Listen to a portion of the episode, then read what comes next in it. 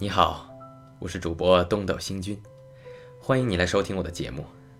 今天继续为大家演播鲁迅先生的散文集《热风》，请您收听《热风》二十一。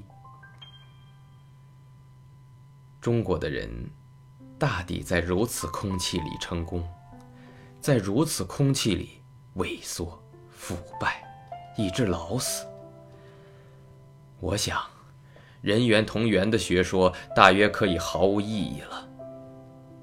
但我不懂，何以从前的古猴子不都努力变人，却到现在还留着子孙变把戏给人看？还是那时竟没有一批想站起来学说人话呢？还是虽然有了几批，却终被猴子社会攻击他标新立异都咬死了，所以终于不能进化呢？尼采式的超人，虽然太觉渺茫，但就世界现有人种的事实看来，却可以确信，将来总有尤为高尚、尤尽圆满的人类出现。到那时候，类人猿上面怕要添出“类猿人”这一名词，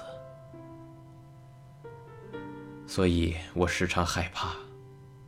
愿中国青年都摆脱冷气。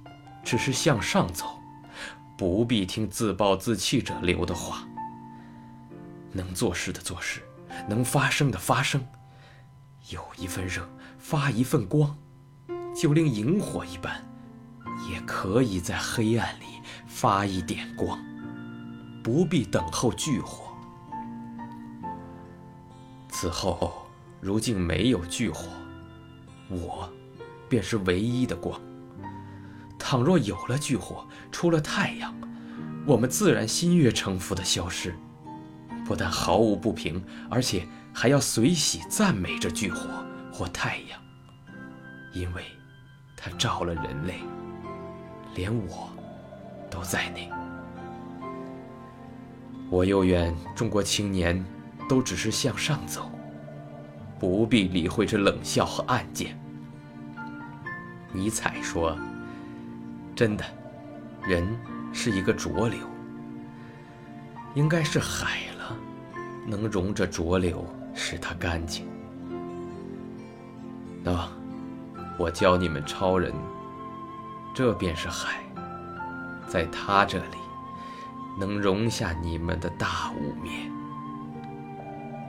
扎拉图如是说的序言，第三节。好了，今天就为您播送到这里了。如果您喜欢我的节目，可以为我点个赞，或者转发给您的朋友。